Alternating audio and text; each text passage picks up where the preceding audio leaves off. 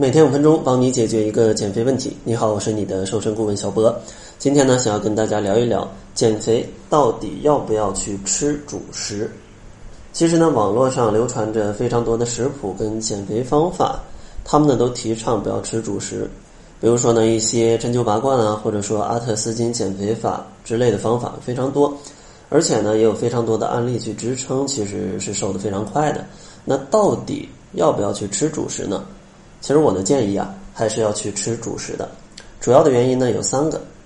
第一个呢，就是如果你不吃主食的话，其实呢反而容易摄入更多的热量。当然说这种不吃主食肯定是一个长期的不吃。如果说你只是偶尔一天不吃，你想让自己清淡清淡或者换一换口味，那其实偶尔的一两天，这对你身体的影响其实是非常小的。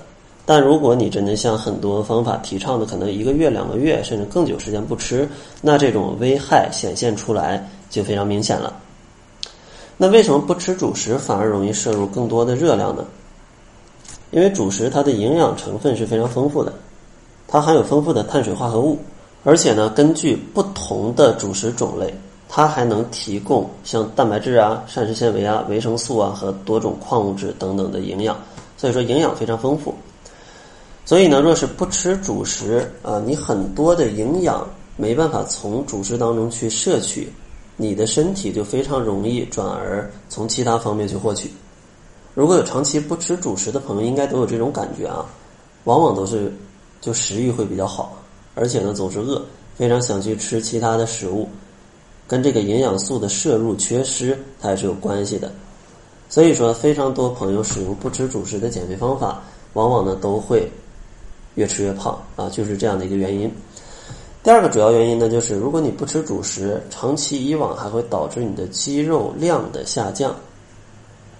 在不吃主食的前提下，身体呢就没有摄入足够的碳水化合物，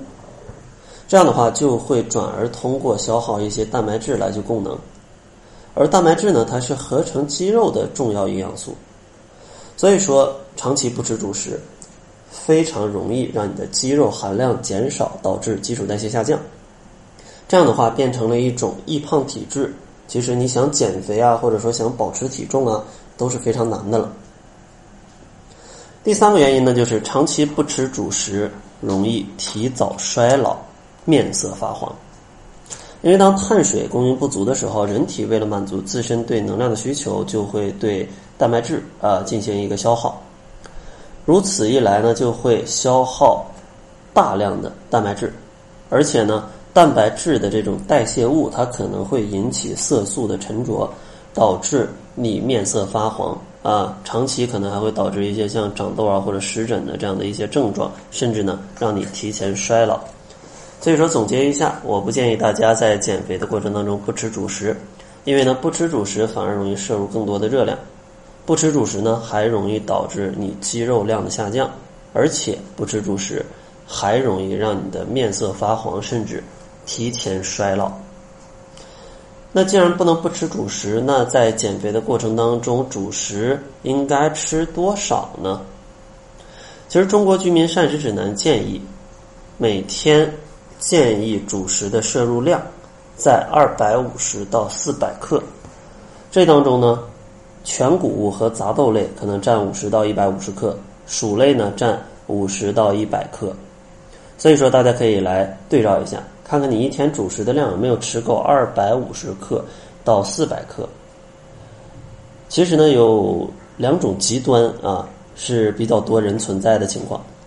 第一种情况就是为了减肥吃的特别少，可能每天主食摄入量不到五十克，那这个是绝对不建议的。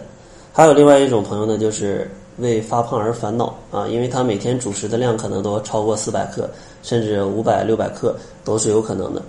所以说，像主食吃的特别少的朋友，你增加一点主食，逐渐去恢复，来逐渐去让身体适应吃主食的这种感觉。当然呢，也要配合其他的饮食的调整，这样的话才能保证你未来的减肥是比较顺利的。另外，如果经常吃主食吃的比较多的朋友，那你只需要每天减少个一两百克的主食的摄入控制在中国居民膳食指南推荐的这个量其实呢你的体重也会有一个稳定的下降。